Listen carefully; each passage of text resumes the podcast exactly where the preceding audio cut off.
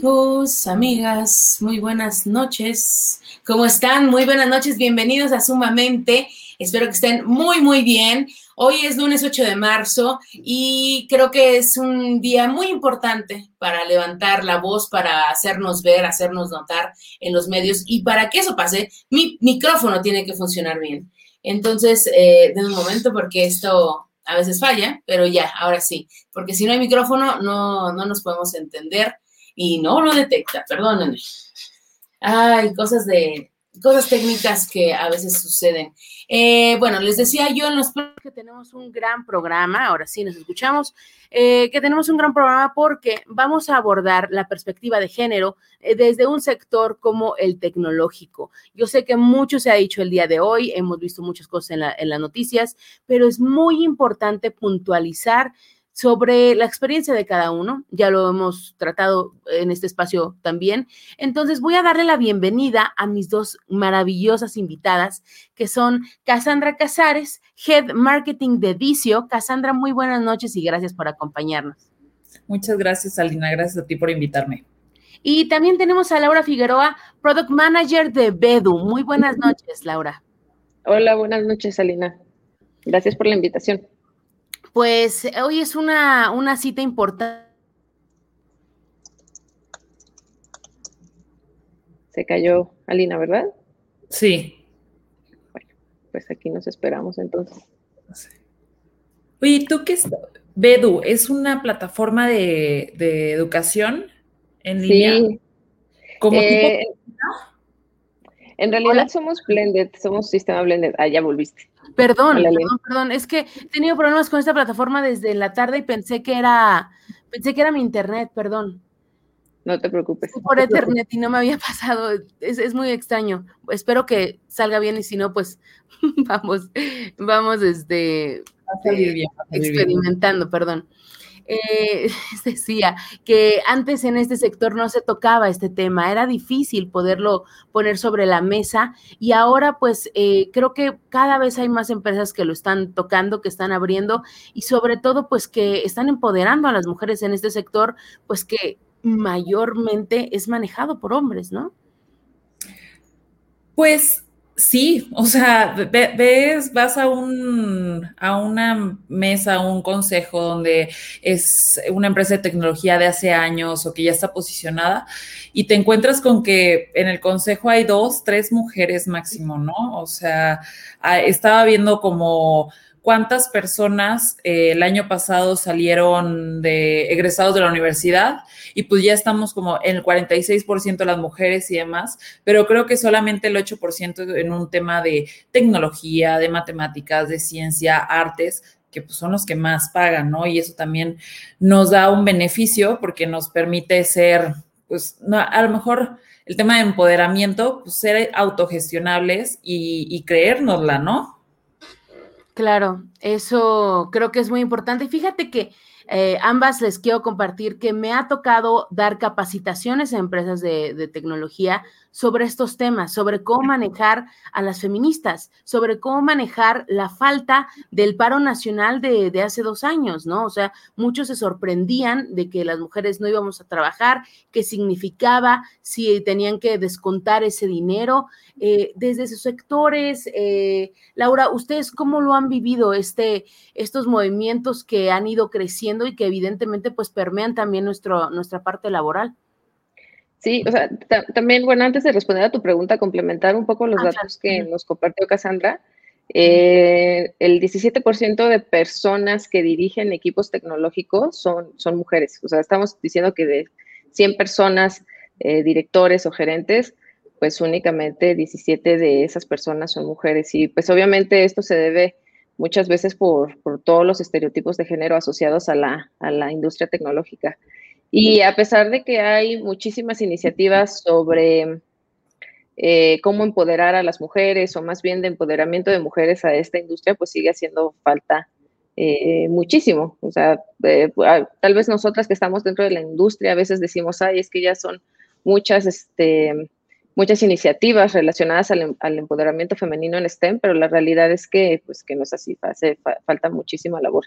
Y justamente hace un año que fue el paro nacional, Em, dependerá también de pues toda esta deconstrucción como mujeres, cómo lo, cómo lo tomamos, ¿no? O sea, por ejemplo, este año quisimos retomar la, la acción dentro de nuestra empresa, sin embargo, no fue posible porque, bueno, la realidad es que en Bedu la mayoría de, de, gerentes y de, y de, la operación de la, de la organización son mujeres y pues bueno, para no afectar a la operación de varios proyectos que, que estamos ahorita, eh, que están encaminados y que están operando en, el día a día, pues se decidió no hacer el paro.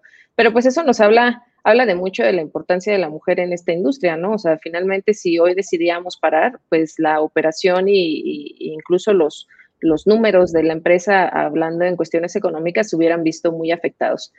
Nuevamente, sin embargo, a pesar de que existen muchas organizaciones en, el país, pues sigue haciendo falta mucha educación para poder visibilizar el rol de la mujer en esta industria y sobre todo empezar con procesos de, de construcción sobre todos estos machismos que, cargamos y que pues, nos afectan también eh, al momento de decidir qué estudiar o, qué, o qué profesión ejercer. Al interior de, la, de sus empresas y sobre todo, eh, pues Laura, eh, ustedes dicen sus o sea, comparten sus ideas sobre feminismo, sobre empoderamiento, lo comparten con su equipo, es algo que puedan llevarse a la empresa. Sí, sí, afortunadamente sí. Eh, por lo menos en Bedu sí tenemos esa apertura.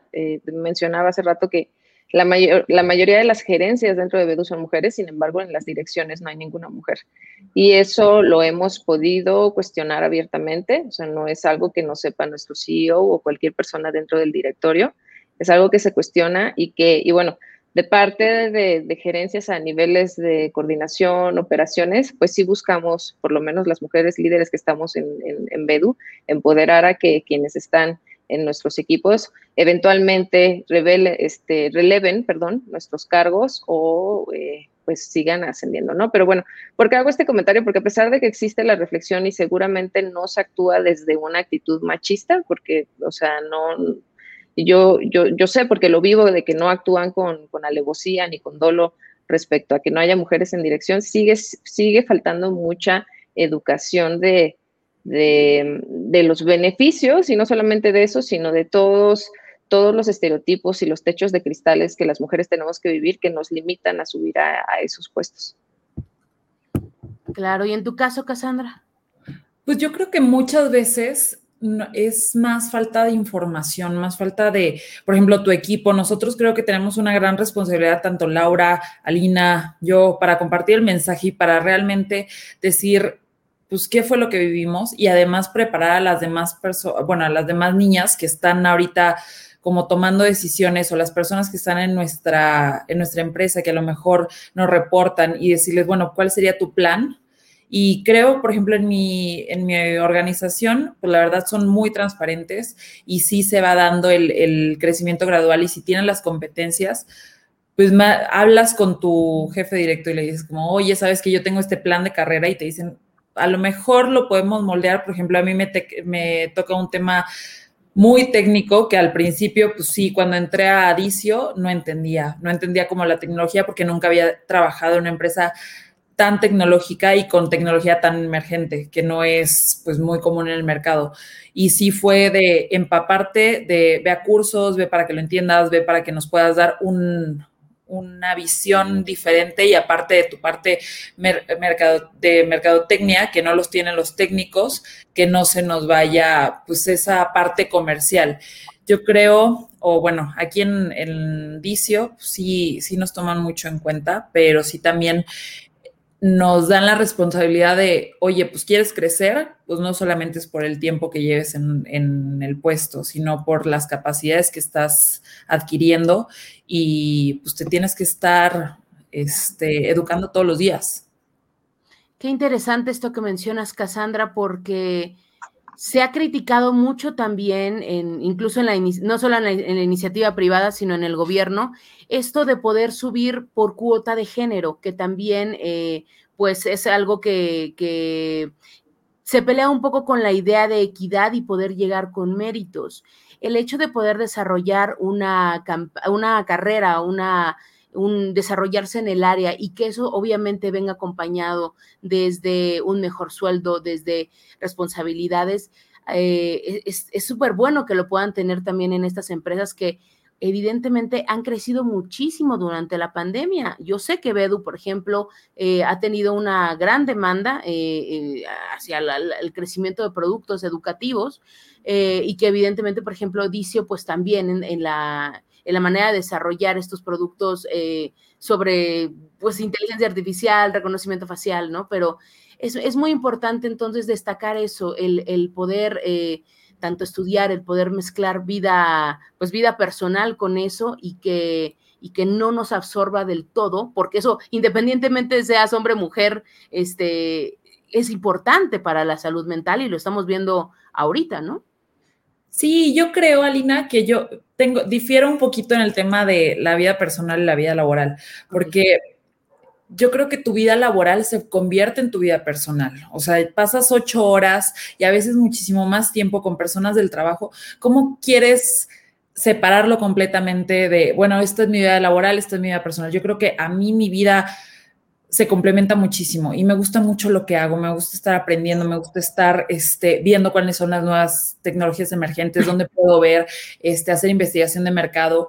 No se vuelve algo paralelo, o sea, son complementarios y es mi vida en general y creo que así debemos de, enamorar a las demás generaciones, no solamente niñas, mujeres, yo tengo cuatro hermanos, ¿no? Este, y también tengo como su punto de vista y lo defiendo muchísimo, este, porque no me gustaría que ellos tampoco también perdieran una oportunidad por un tema de cuota, ¿no? O sea, creo que sí debemos de estar preparados y creo que tenemos una una desventaja en la carrera, porque apenas hace 100 años las mujeres no teníamos historia, ¿no? La, historia de las mujeres era contada por, la perspectiva de un hombre.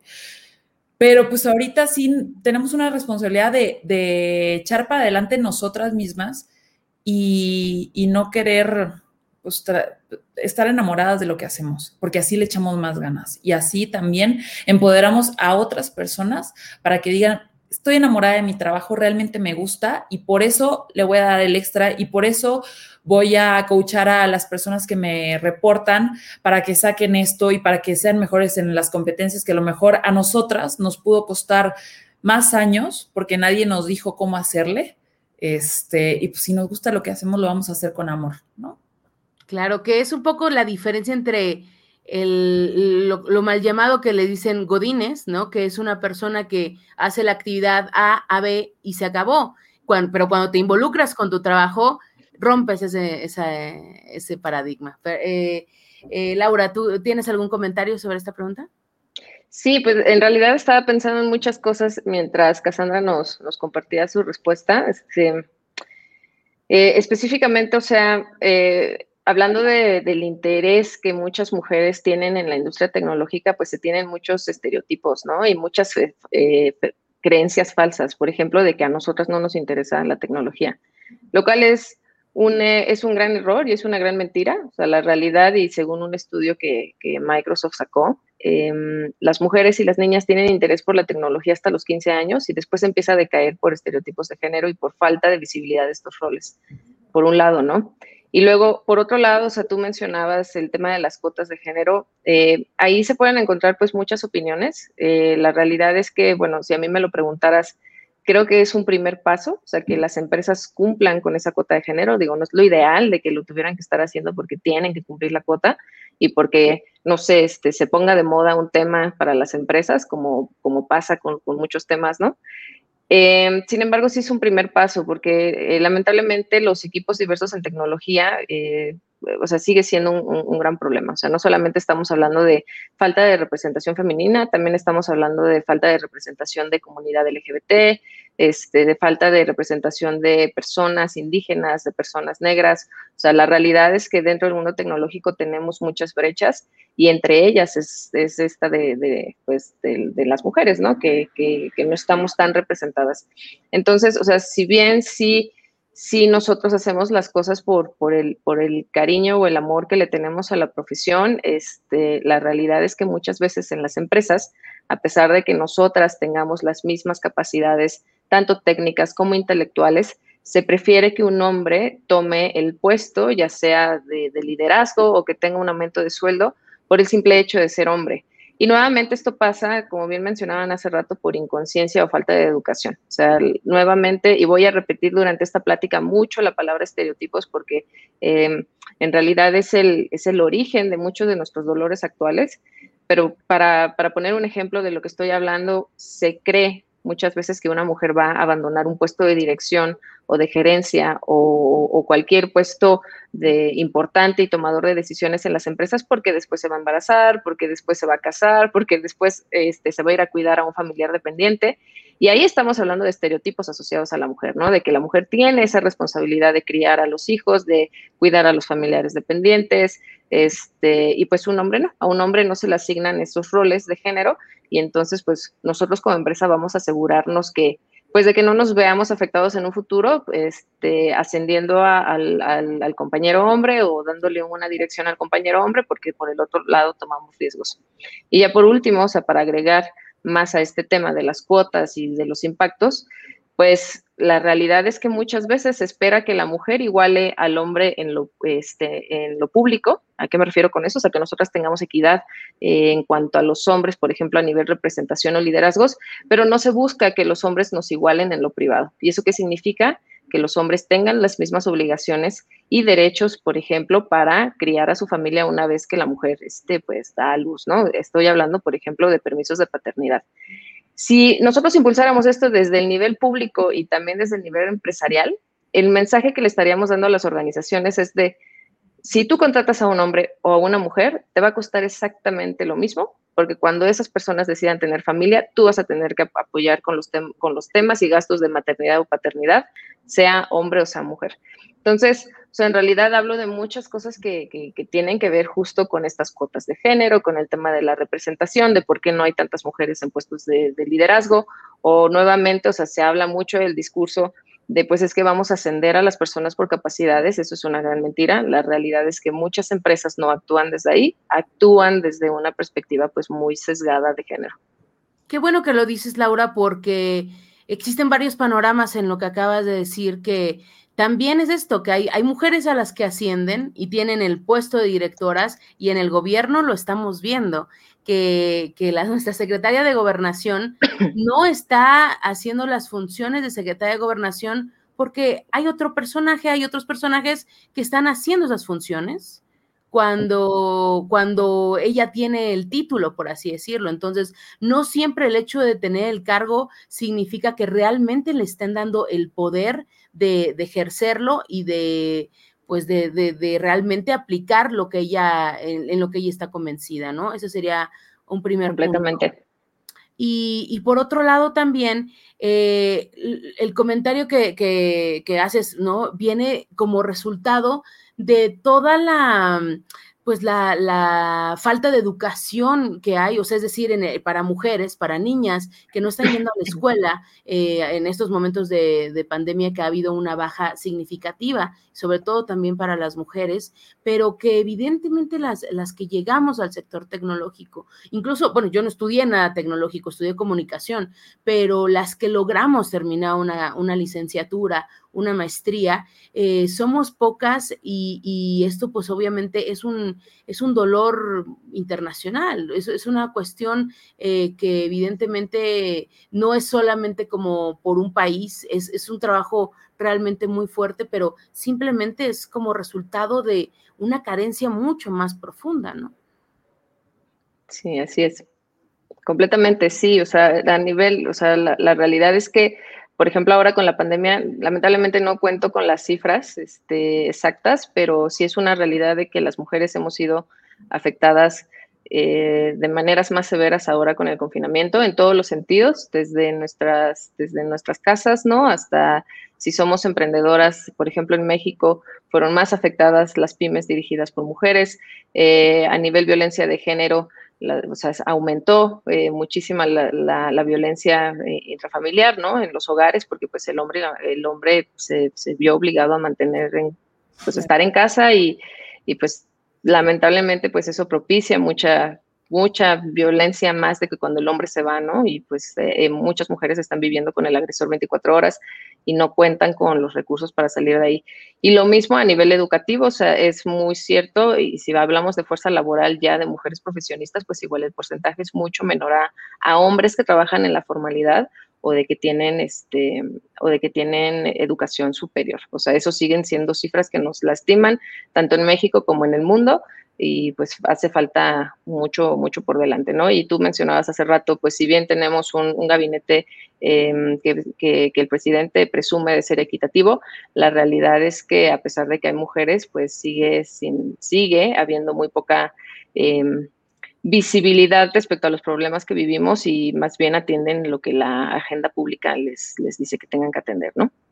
Hoy lo estamos viendo justo en las noticias del día de hoy es muy sintomático la, cómo vivieron las mujeres y todas las que nos estén viendo o nos vayan a ver después del en vivo, eh, las invito a que me comenten cómo han vivido la situación, porque eh, sonaría muy señora, díganme lo que quieran, pero nosotras eh, somos las que nos encargamos de la, o sea, no quiero con esto ser, tener un, patrón, es decir, a fin de cuentas, conozco muchas, muchas amigas que vivieron un cansancio crónico, puesto que tenían que hacer las labores de, su trabajo, más eh, educación de los niños, más limpieza del hogar y, pues simplemente los eh, quienes tenían pareja, pues eh, la pareja podía como apoyar, pero el cansancio se, se ensañó con las mujeres, es decir, y evidentemente a niveles de violencia pues ah, subieron muchísimo, pero esto no avanzó. O sea,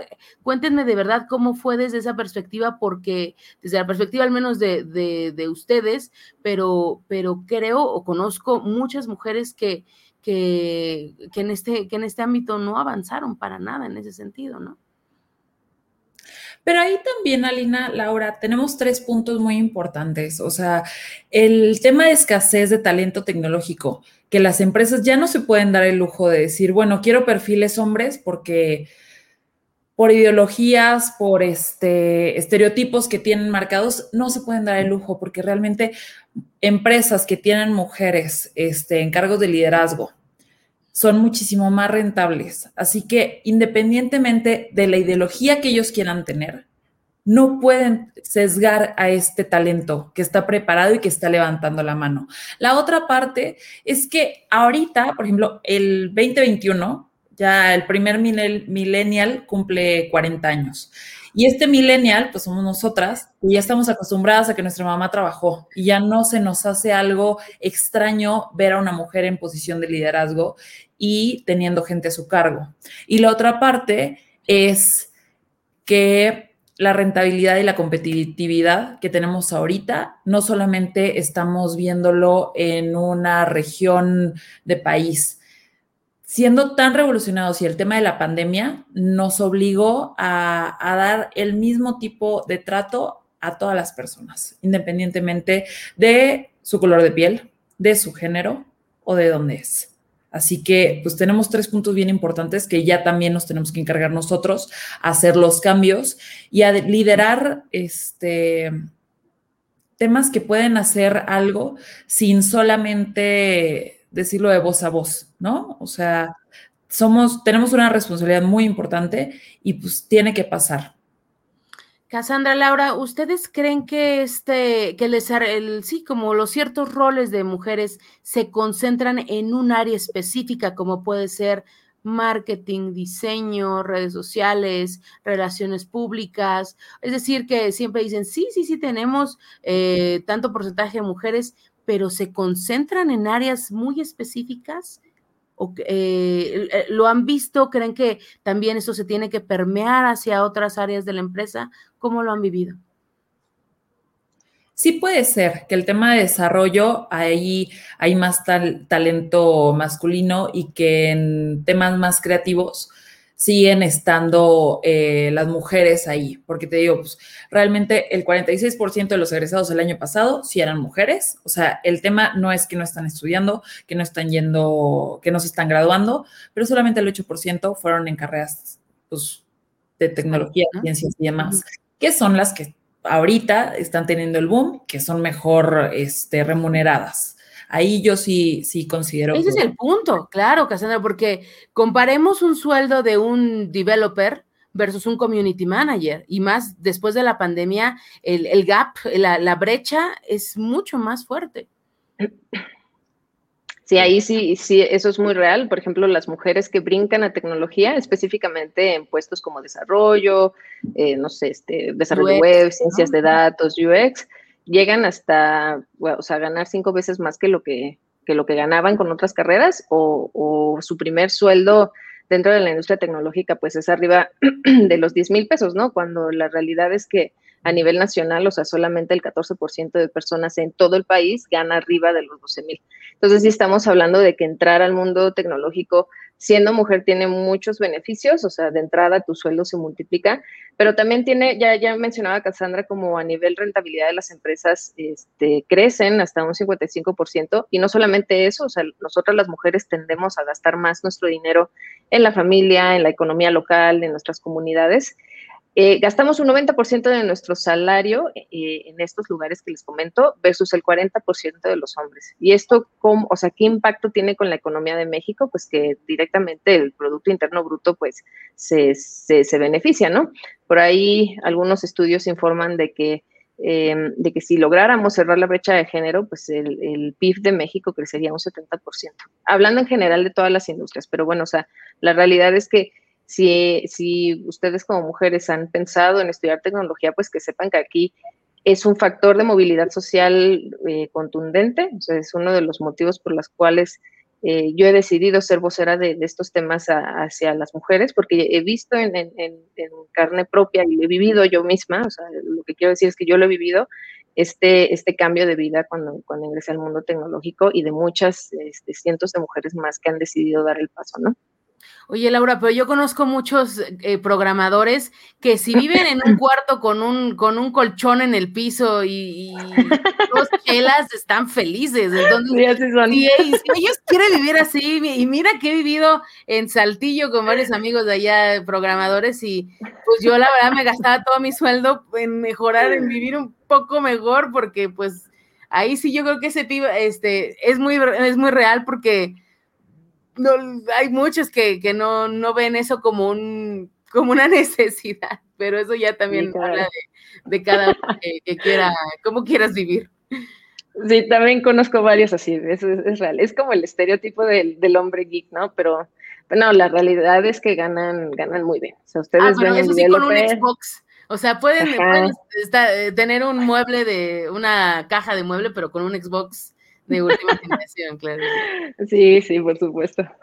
Pero este, a ver aquí, ah, bueno, aquí me dice Vanessa eh, Gocho que, que, también siempre está acá eh, pendiente, que no todos son así. Yo sé que ya no es así, pero estamos hablando que hay ciertos sectores.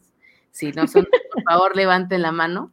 Pero, pero pues sí, ahora, eh, ustedes al interior de las empresas pueden participar abiertamente en acciones digitales feministas eh, pueden ir a marchas, es decir, no ha tenido ninguna repercusión, eh, pues digamos, en este, hay empresas que dicen, sí ve, pero no te lleves nada de la empresa, hay empresas que ya llevan hasta casi, casi eh, ciertas pancartas, van todos, ¿no? ¿Cómo ha sido ese manejo al interior de, sus empresas? Ah, bueno, si quieres, tomo yo la palabra y Cassandra me estaba tomando un poquito de agua. No, la realidad es que, por ejemplo, en Bedu eh, sí tenemos mucha apertura. por ejemplo, el año pasado fuimos un grupo de mujeres a la, marcha feminista como parte del equipo de Bedu. O sea, no hemos tenido ninguna, ninguna censura ni, comentarios que, limiten las expresiones con las cuales nosotras queremos, pues queremos hablar sobre, sobre la lucha feminista, ¿no? y, y también con empresas anteriores con las que he colaborado, pues con una muy buena perspectiva de género, afortunadamente. Cassandra. Yo también, en todas las, bueno, en mi experiencia laboral, la empresa donde trabajaba antes eh, es una startup de felicidad organizacional, así que pues sí tomaban... ¿Cómo? ¿De felicidad? Organizacional. Así que era un tema primordial y aparte la CEO era, es mujer, así que muy jovencita y tiene un equipo maravilloso. Este, y ahorita en el tema de tecnología cambió el CEO hace poquito.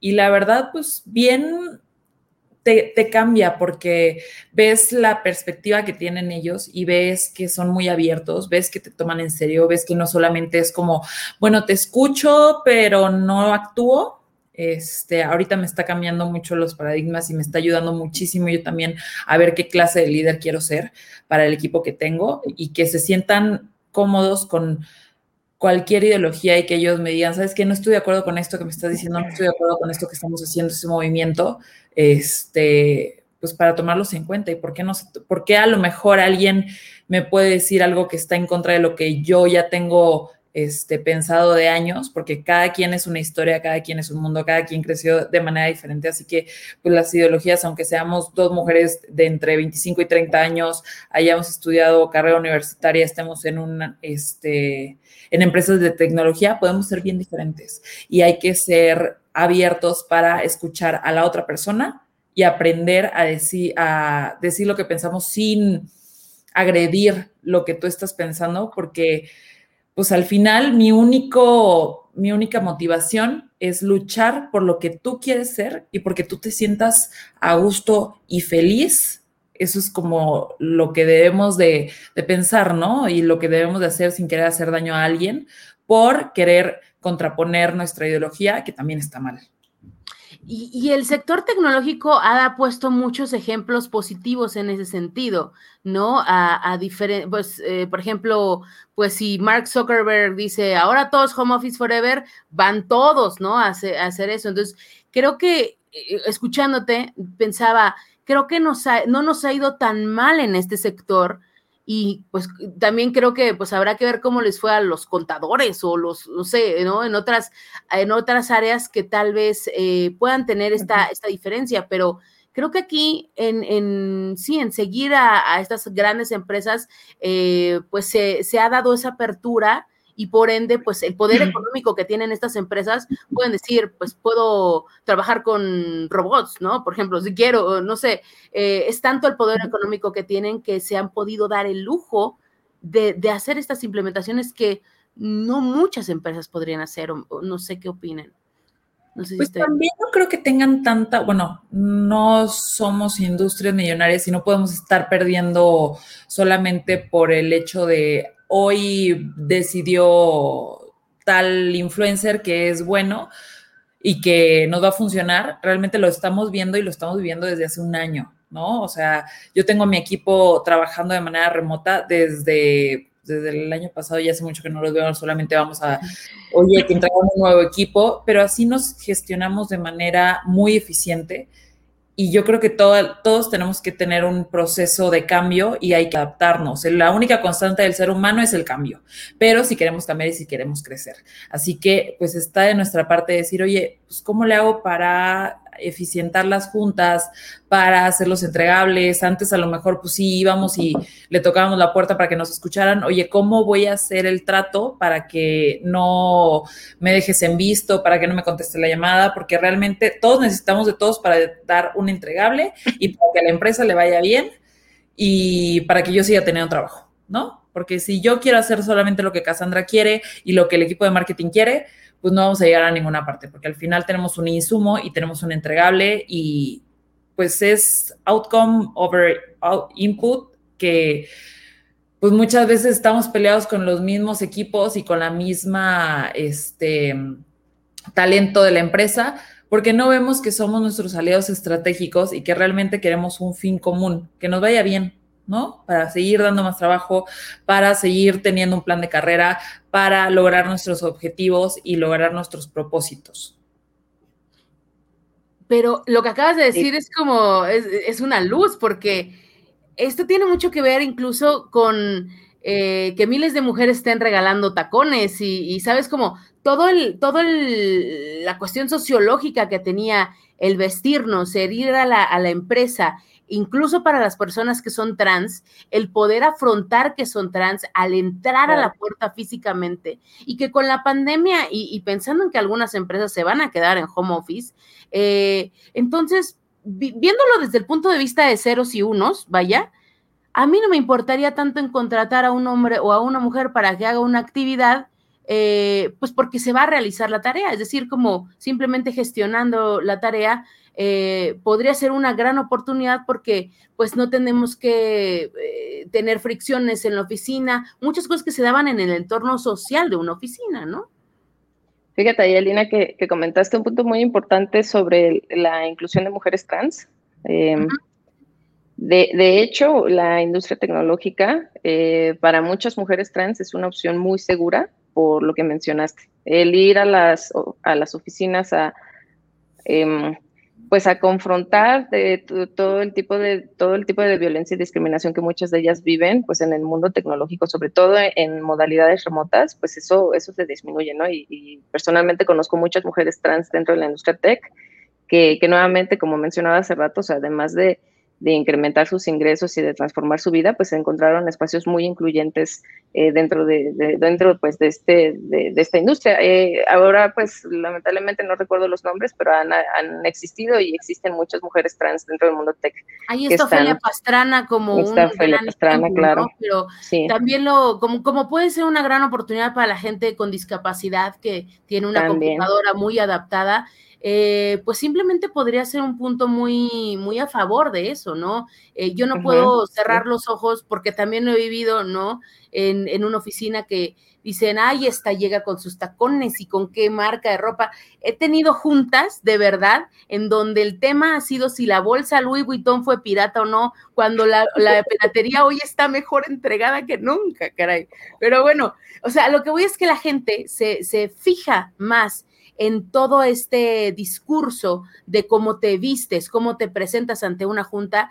Y yo eh, me parece que perdemos mucha energía en el tema de, yo lo veo como de manera personal, me disculpo si lo estoy diciendo mal, pero a mí me preocupa mucho que haya mujeres que realmente estén demasiado preocupadas por estar muy producidas para una junta, que eso les haga valer eh, sus palabras en esa junta y no estén preparadas tal vez técnicamente. Se los digo porque, por ejemplo, en la televisión así es. Eh, tienes que pasar dos horas eh, para que te maquillen y esas dos horas las perdiste de ver el guion de lo que, de lo que podías hacer. Entonces, eh, esa, cuestión de la producción de la mujer para que seas esta potra, esta gran persona, ¿no? Como hay ciertas industrias que lo tienen así muy marcado, a veces siento que también es una desventaja que nosotras mismas nos estamos imponiendo en las cuestiones físicas de oficina. Pero, o sea, fíjate que ahí hablas de que nosotras mismas nos lo imponemos, pero en realidad eh, nosotras somos víctimas de, un sistema, pues, patriarcal que, nos hace, que nos hace ver las cosas de esa manera. O sea, la realidad es que a muchas mujeres se les valora más por su aspecto físico y ahí estamos hablando específicamente de cosificación de la mujer. Eh, como tú decías, dos horas de producción para ir a una junta eh, cuando el contenido de su intelectual, o sea, de su intelecto es lo que realmente vale, pues en realidad eso es, eso es víctima de, este sistema en el que vivimos y no es, o sea, las mujeres no somos culpables de, eso y tampoco está mal, o sea, si lo viéramos desde, si, si, lo viéramos con una perspectiva de género educada, de todas nosotras, o sea, pues nosotras nos podemos vestir, producir, este, ponernos bellas lo que nosotras queramos, porque es nuestro cuerpo y es nuestra, o sea, nosotras decidimos cómo, cómo vernos y cómo vestirnos, sin embargo, no debería ser el, el factor principal de opinión respecto a nuestras capacidades. Y, y, y pues sí, o sea, comentarios como, pues, este, es que importa más la, bolsa que traía o los tacones, o que nosotras como mujeres nos preocupemos más por eso, pues es igual nuevamente los procesos de deconstrucción que nosotras mismas tenemos que empezarnos a cuestionar sobre por qué, eh, por qué le estoy prestando interés a esto. Y nuevamente esto no es una crítica a nadie, o sea, creo que a todas, a todas nos interesa vernos bien, pero principalmente debería ser por una, por una decisión personal de querer estar sanas, de, que, de, de, sentirnos bellas, de sentirnos amadas, de aceptar nuestros cuerpos, más allá de, querer satisfacer los estereotipos eh, muy canónicos de, género que se nos tienen asignados. también, el tema de cambiar el discurso nosotras mismas. O sea, yo creo que no hay cambios mínimos y si lo hacemos nosotras tres y alguien llega a preguntarnos, oye, ¿viste la bolsa de tal? No, estaba padrísima, ¿no? O sea, lo cambiamos nosotras mismas. Cortar. Sí, cortar. Decir cosas positivas sobre nosotras mismas, porque muchas veces, aparte de ellos, nos vemos como como rivales. Desde hace muchísimo tiempo, pues siempre nos, nos, pusimos como rivales. La amiga, pues es la que te puede extraccionar, tu colega es la que no te puede, la que puede hablar mal de ti. Cortar de seco con comentarios negativos que, pudieran tener sobre nosotras. Y además también nosotras estamos cambiando. A mí me ha llegado, eh, me ha tocado llegar juntas donde pues veo a, tú conociste un compañero mío que es divino y que llega con la carburatita y súper peinado y te lo juro que mete muchísimo esmero y llega de traje. Y pues yo llego con tenis, también a lo mejor porque somos de otra generación, llego con tenis, este, jeans, y ya para mí no es tan importante que si llegas de traje o no, sino el contenido que vas a, que nos vas a compartir, ¿no? Porque a lo mejor todos podemos estar divinamente y realmente hablamos de la maceta, ¿no? En lugar de tocar un tema importante y de poder darle una solución a un problema que ahorita tenemos. Claro, claro, claro. Y pues... Ahí, eh, ahí me gustaría sumar un punto muy, muy importante de lo que mencionaba Cassandra. Fíjate que dentro de, de, de algunas acciones que nosotras como mujeres podemos hacer justo para promover más la, la, paridad de género en los espacios de trabajo y en general en la vida, pues en la vida pública de, como sociedad, está el tema de los patrocinios. Eh, ¿Ya que me refiero con eso? O sea, mujeres eh, empoderando a otras mujeres, ¿no? Es muy común entre hombres que los patrocinios se den. O sea, entre hombres apoyan muchísimo, es algo que está dentro de sus formas y entre mujeres nos cuesta trabajo. Y nos cuesta trabajo porque muchas veces, nuevamente, eh, replicando palabras de, de Cassandra, o sea, se, nos, se nos enseña de que las mujeres son quienes nos van a, nos van a atacar, ¿no? O sea, eh, temas de competencia como no, te va a quitar el marido, este, o los chismes, no, o sea, bueno, eh, variedad de temas que, que, resultan muy, muy dañinos para nosotras. Entonces, entre mujeres a veces eso es muy complicado y por eso es tan importante eh, si una mujer está liderando un equipo y dentro de esos e-, equipos hay mujeres, el tema del patrocinio. ¿Y a qué me refiero con patrocinar? actos muy simbólicos, como por ejemplo, si ustedes están en una junta en donde mm, se están discutiendo ideas para una nueva estrategia, no sé, de, marketing o de, un nuevo producto tecnológico, eh, hacer comentarios como el eh, fulanita este, hizo una investigación de tal y tal y tal que puede sumar valor a, esta propuesta que vamos a traer. O fíjate que este, fulanita 2 es muy buena eh, con este tipo de herramientas y con estas técnicas, deberíamos sumarla a la conversación porque en realidad el que una mujer crezca dentro de una empresa es gracias a la percepción que tienen otros de ti. Entonces, si como mujeres tenemos la voz, o sea, para amplificar con, con dirección, con, con otras gerencias, que una, una, una, persona, específicamente mujer de nuestros equipos, es buena en tal XY, eso le va a facilitar mucho más la, el crecimiento profesional a, esas mujeres, ¿no?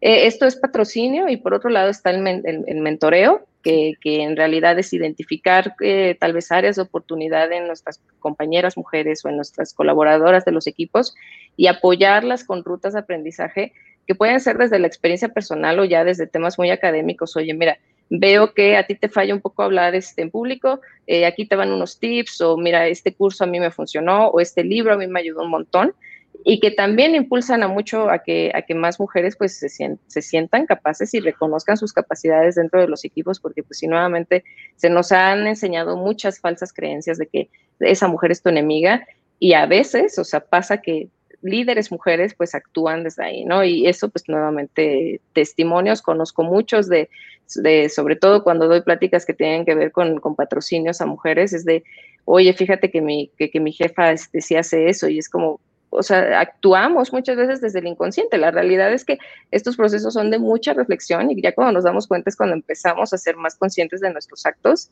y empezamos a, a modificar las formas.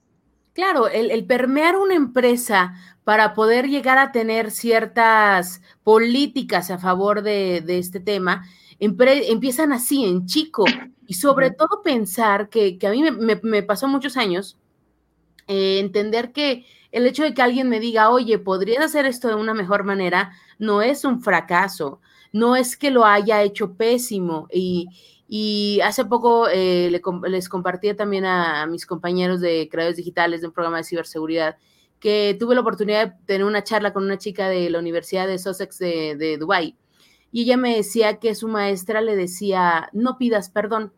en los británicos dicen mucho perdón como una manera de educación eh, y decían es que no te disculpes por todo, porque es una, es una muestra de debilidad pero yo creo que también es muy importante no perder la educación. Creo que también hay un, debe de haber una, un punto medio entre que la mujer sepa ser asertiva, sepa dar una, una orden, de poner un límite en cuestiones de acoso también, eh, y, que, y que pueda también como hacer un entorno de trabajo más ahora que se están necesitando soft skills o habilidades blandas en un mundo tan tecnológico y conforme va avanzando eh, inteligencia artificial, temas que todavía son más programáticos, más automatizados, estas, estas cosas que nosotros tenemos, estos soft skills, ayudan mucho, pero sí es importante saber poner límites, aceptar lo que nos pueden estar diciendo para poder crecer, pero también sin volver a caer en los mismos patrones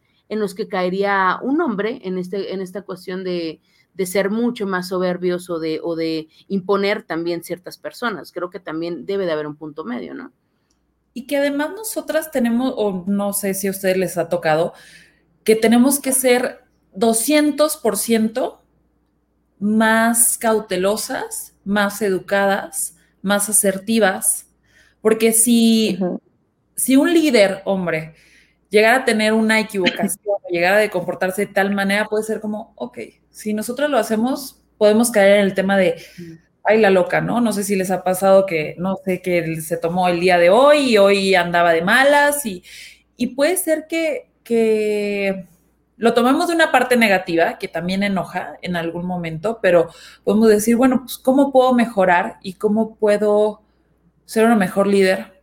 Enseñarle a las niñas que vienen o que están trabajando conmigo a saberlo manejar de una manera diferente y sin que te afecte tanto. Si no ahí el tema laboral y, personal de la vida, yo sí tengo una teoría que es, no me voy a enojar por nada que sea dentro del trabajo, aunque ya yo creo que no se divide la vida laboral y la vida personal, pero me lo voy a tomar como que estoy jugando, como que está, como que no pasa nada y, pues no me lo están criticando a mí directamente, simplemente fue algo que no funcionó, no quiere decir que le caigo mal, no quiere decir que soy una mala persona, no quiere decir que estoy tonta, no quiere decir muchas cosas, simplemente que no funcionó esta gestión y este proceso que tratamos de implementar para tener un resultado, no se pudo, no es personal, no te voy a pedir perdón, ese tema de, del perdón y de sentirme mal, ¿no? Muchas veces es como, bueno, es que lo hice mal y entonces ya no confías en mí. No, simplemente no funcionó en esa vez y hay que tratar de mejorarlo y hay que cambiarlo. Este, pero sí, tenemos una oportunidad bien grande porque tenemos que hacerlo 300 veces mejor. A lo mejor el, mejor no es la palabra que me gustaría utilizar, pero tenemos que ser muchísimo más enfocadas que un líder o una persona en posición de poder que es, hombre. Y es sí, completamente. Sí, la expectativa hacia nosotras es mucho, es mucho mayor. Claro. Y, pues bueno, vamos, vamos cerrando. Ya vamos a los comentarios. Tenemos muchos comentarios. Nada más, eh, bueno, vamos a empezar porque si no se nos va, se nos va a acabar el tiempo. A ver, eh, acá tenemos a Evangelina que eh, nos dice tomar en cuenta los diferentes puntos de vista, escuchar, pensar coherentemente. También acá nos dice Vanessa, eh, porque existen personas que ni siquiera delegan y someten creyendo que son líderes. Esa es la gran idea que se tiene de liderazgo. Yo soy el jefe, aquí mis chicles o chicharrones truenan y se acabó, ¿no? Ese tipo de liderazgo que esperé. complementar con Vanessa, que justamente hoy tuve una sesión con el CEO de Edicio, y me dice, fíjate, Cas, que cuando yo estaba muy joven yo pensaba que ser manager era hacer lo mejor que todos mis, las personas que me reportan en su área de expertise, ¿no? Y no, pues realmente por eso tienes un equipo, porque tú no eres experto en todo y tienes que ver cómo ellos te complementan y cómo tú los complementas a ellos, porque yo no puedo decir, bueno, yo tengo el diseñador, yo tengo el tráfico, yo tengo no sé quién. Por eso, por eso los tenemos en nuestro equipo, porque yo no voy a ser la experta en todas las áreas, no, se me, no me va a dar la cabeza, ¿no? Claro. Sí, claro. Sí, ser líder es más de de gestión de personas que, que, hard skills. Hace rato hablaban de, la importancia de los soft skills y la realidad, o sea, Yo, yo, yo tengo mi teoría de que el 90% de tu éxito profesional es, es por, por soft skills, comunicación asertiva, comunicación eficaz, trabajo en equipo, retroalimentación constante, mentalidad de crecimiento. O sea, en realidad, pues sí, tendrás tu, tu área técnica. Y yo lo he visto muchas veces, por ejemplo, con, con, con líderes que son muy técnicos, la parte de gestión humana o de, o de personas, híjole, se les dificulta tanto y las personas dentro de esos equipos no llegan a ser productivas o no llegan a los objetivos, no porque no, tengan el conocimiento técnico, sino por una mala gestión. Entonces, muy aceptado el comentario de, de, tu CEO, porque la realidad es que pues los liderazgos tienen que estar más enfocados en eso, en contratar a personas más inteligentes y más capaces que muchas veces ellos mismos para poder tomar las decisiones de las empresas. Y, y, y de su lado está el, el marcar el norte y, y pues todas estas habilidades este, eh, blandas, que creo que es la, traducción al español, para poder llevar a los equipos a, completar esos objetivos. Es como este libro, hago advertencia para los que no creen en la autoayuda, eh, nada más eh, un momento de, de, chance de expresar, pero hay este libro que se llama Los Cuatro Acuerdos, no me acuerdo de los otros tres, pero el único que me, se me quedó en la cabeza es no supongas. Y el UX, la usabilidad en la tecnología, es, se basa en eso. Y creo yo, en mi cabeza y en estas teorías que nosotros estamos expresando el día de hoy, que aplicando la usabilidad o, sí, UI o UX, eh, sé que no es lo mismo, pero bueno, no voy a entrar en detalles. Eh, a lo que voy es que cuando tú marcas un path, un camino, un proceso y lo explicas en un mail sobre qué tienes que hacer, que evidentemente a veces toma un poco más de tiempo porque tienes que empaparte de ese tema, creo que es la mejor manera de delegar. Es muy engorroso, pero me permite decirle, oye, a la persona, revisa tu manual, revisa lo que te puse para que puedas llegar al resultado que te estoy pidiendo. Y, la, y algunos hombres, no digo que sea un tema de género en sí, de, de que solo los hombres, pero hay muchas personas, y más en el sector técnico, que suponen que tú ya sabes qué es un DevOps, qué es un, eh, qué es, eh, son estas herramientas. Entonces, te dan una orden suponiendo que ya sabes, y eso alenta y complica y estanca las cosas. Entonces, eh, muchos, muchos también compañeros a veces me hacen el tema de, no pongas, hola, muy buenos días, espero que estén muy bien, no sé qué, ve al punto, compra esto.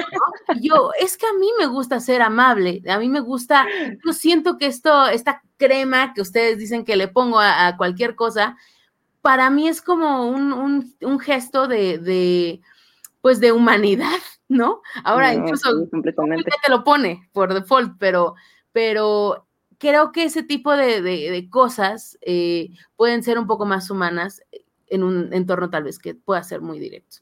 Y que además tú también impone o pones la comunicación que tú quieres que tengan contigo, ¿no? Claro, eso es súper, súper clave, sí. Y ser muy impecable del tema de los cuatro acuerdos. Mi mamá me recuerda muchísimo ese libro y, le encanta y creo que tiene muchísima razón. Ser impecable con tus palabras, porque muchas veces damos indicaciones de lo que nosotros pensamos que nos van a entender y yo soy así bueno, yo soy del norte del país, soy de un pueblito que se llama Montemorelos, Nuevo León, así que muchas veces como voy muy rápido y, pienso que la gente me va a entender como yo me entendería y luego me doy cuenta que no. O sea, todos entendemos de una manera diferente, pero hay que ser muy claro con lo que no nos gusta, con lo que queremos lograr, con cuál es el objetivo para una semana, para dos semanas, porque muchas veces para tu equipo, pues puede ser, pues me dijo que lo quería, pero a lo mejor no era prioridad. Decir, qué es lo que queremos, para cuándo y qué necesitamos tener para lograr eso, ¿no? Muy claro con lo que queremos este, comunicar. Prometo me encanta, acuerdos. me encanta la, analogía que están haciendo sobre liderazgo y usabilidad y, de este libro de, ¿cómo se llama? Miguel eh, Ruiz, don't, uh, don't, Make Me Think, ¿no? No, no, no, no, de este libro de los cuatro ah, los cuatro ¿cómo de Miguel Hernández. Bueno, sí, yo lo leí hace muchos años, pero sí es una lectura que recomiendo y sobre todo ahorita que están trayendo como los acuerdos al, al, a, nuestro día a día en, en, la industria y como, y como líderes este, de equipos. Eh, esto que tú dijiste, Elena, de la usabilidad y liderazgo me, me, parece, o sea, creo que me lo voy a llevar de por vida, porque justo la, la usabilidad se trata de que tú en esta primera lectura del producto te quede claro qué hacer, cómo hacerlo y para qué hacerlo y cumplir tus objetivos. Y si eso lo llevamos hacia el mundo del liderazgo, creo que entre esos mensajes justo como mencionabas, este, Cassandra, de, ser impecables con nuestras palabras, pues también es ser usable, ¿no? Es tener usabilidad dentro de nuestro lenguaje. El UX, el UX parte de que si tú no entendiste, tú no estás mal. Es que yo te di, no te di. Yo no te di bien las indicaciones. No te di bien la instrucción para que tú llegaras a eso. Es, es completamente el lado de el jefe mandón, ¿no? De que, ay, resuélvelo, a ver cómo puedes, ¿no? Este, eh, es, justamente lo contrario, te, estoy dando todos los elementos para que tú puedas llegar a ese resultado y a mí me toma un tiempo de investigación, de comprensión, de ponerme a tu nivel, no nivel social, güey, ni nada, o sea, no es, sino ponerme el nivel de, cognitivo en el que estás para que puedas llegar a ese punto.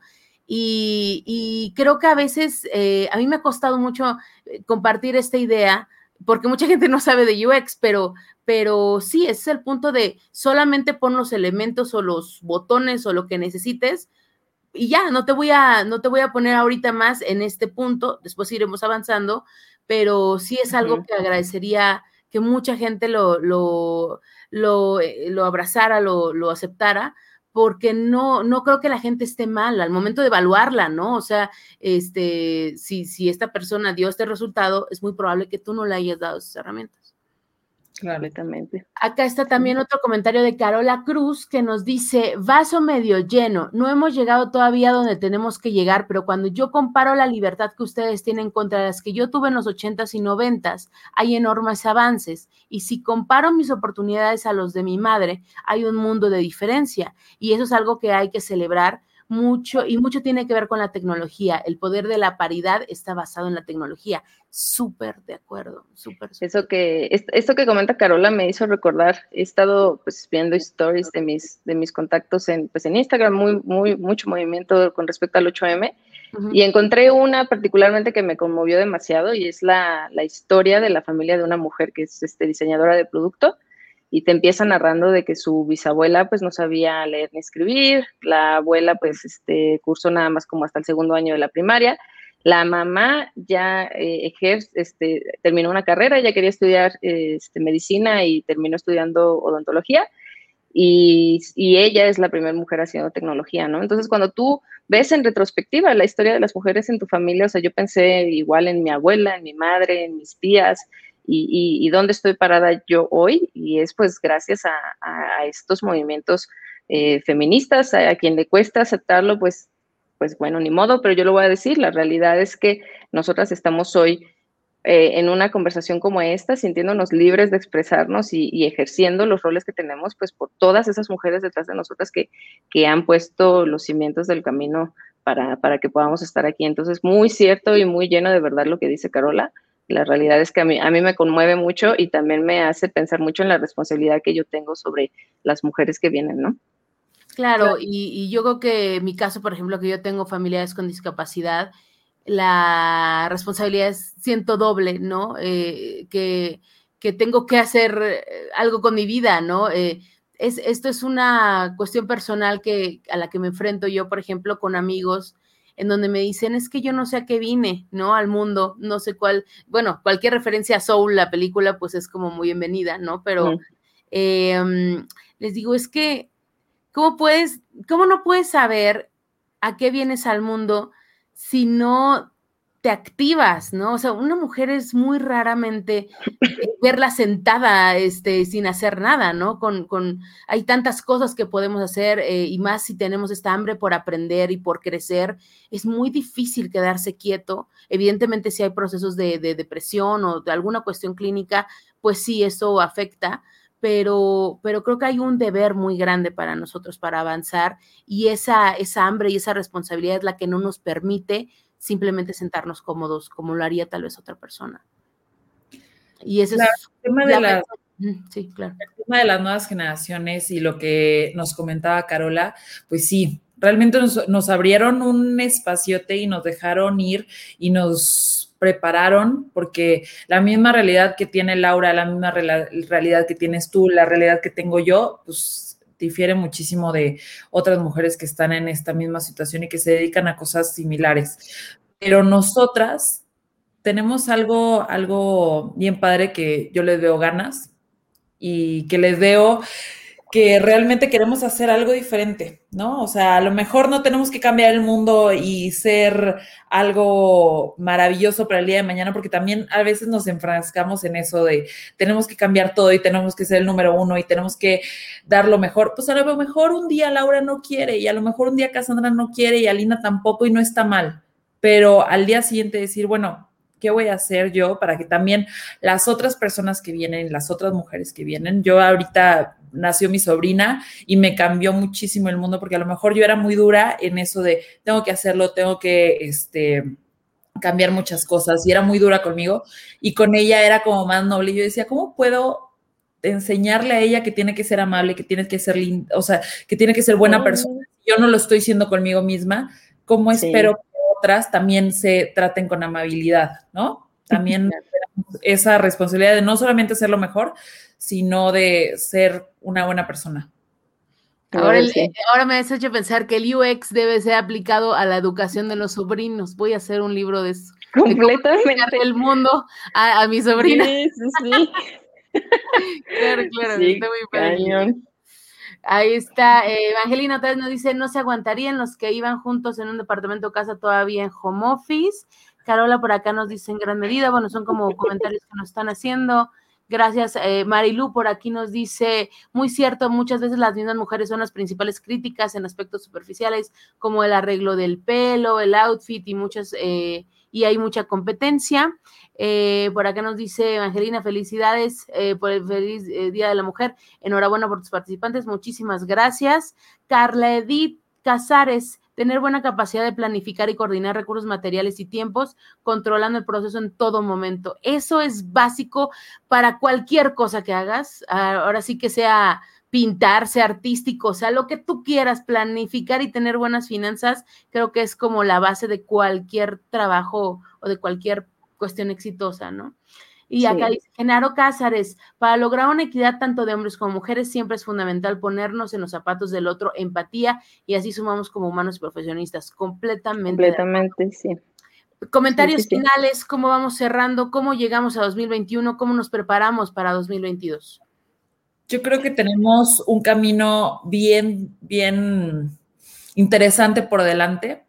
Este, creo que nos falta muchísimo, pero creo que, vamos cambiando y vamos mejorando todos los días. Lo que hoy comentaban de a lo mejor hace 10 años, ni siquiera 10 años es mucho, 10 años es nada.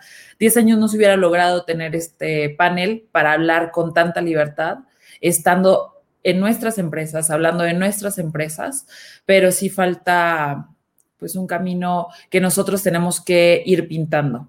Este, y yo estoy muy orgullosa de poder estar en la, en la posición y en la carrera que me gusta, que me apasiona. Invitaría a más personas a estar en el rubro que les, que les gusta. A lo mejor no pueden cambiarlo de manera radical porque es la, el medio por el que tienen su ingreso, pero sí irlo haciendo paulatinamente e irse enamorando de lo que, de lo que generan y de lo que están haciendo todos los días.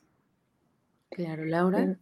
Híjole, eh, estoy pensando en qué responderte porque prepararnos para lo que falta del año y luego el 2022, eh, hay mucho, ¿no? Hay, hay mucho de, de, dónde, de dónde agarrar, o sea, de entrada, eh, enfocándonos en el tema tecnológico, o sea, la realidad es que la pandemia vino a acelerar, pues, procesos que, que nosotros que, que, ya trabajamos en tecnología sabíamos que iban a pasar, obviamente no con esta velocidad, pero pues ahorita vino el tsunami y pues se llevó a todos los que se tenía que llevar y solamente quienes se adaptaron sobrevivieron, esa es la realidad.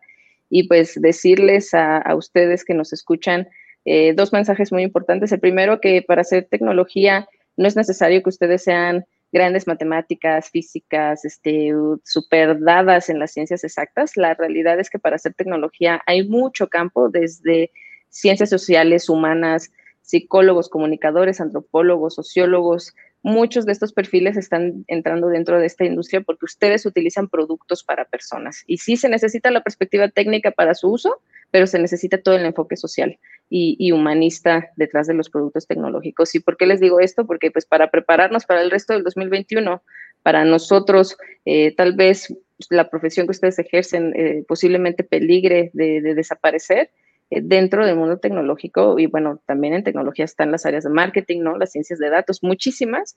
Seguramente acá encontrarán pues un lugar en donde pueden crecer profesionalmente, en donde pueden agarrar ese tsunami, pero pues en una tabla de surf y, y llevar la ola todo chill ahí arriba, o sea, controlarla, o, o si no, simplemente pues la realidad es que va a llegar otro tsunami más fuerte que este y ahora sí los se, se, va, se van a desplazar, ¿no? Entonces, anímense, dentro del mundo tecnológico necesitamos mucha diversidad, necesitamos tanto de género como de perfiles profesionales, acá van a encontrar un lugar y eso pues nos va a ayudar mucho para el 2021 y pues qué les digo para el 2022 y de aquí para el 2030, ¿no? O sea, la realidad es de que el futuro el futuro está está aquí este y los trabajos tradicionales se van a transformar a maneras en donde podamos eh, realizarlos de la manera en la que ya estamos viviendo ahorita con la pandemia. Entonces, pues nada, creo que eso es lo que, lo, lo que comunicaría de esta pregunta tan, tan profunda y tan amplia. Llévense, por favor, esta plática, compártanla con sus comadres, con sus confidentes, con su vecina, ahí está mi vecina presente, como siempre, eh, con toda la gente que ustedes quieran, porque pues muchas veces ahorita en la, en la pandemia, pues eh, nuestra primera idea para, para, emprender es vender por catálogo, hacer comida. Son cosas que pueden ser eh, temporales, pero realmente buscar una opción que nos pueda llevar hacia, como decía Laura, un, un terreno un poco más fértil, va a venir gracias a la educación, al tiempo que nosotros invirtamos en poder comprender esto, de esta gran madeja que es la tecnología, eh, que, que incluye cables, que incluye antenas, que incluye monitores, muchas cosas, seguramente hay algo que tú puedes hacer y que seguramente te va a dar cinco o diez veces más de lo que hoy estás haciendo. Es un reto, por supuesto que te vas a imponer incluso hasta tu familia,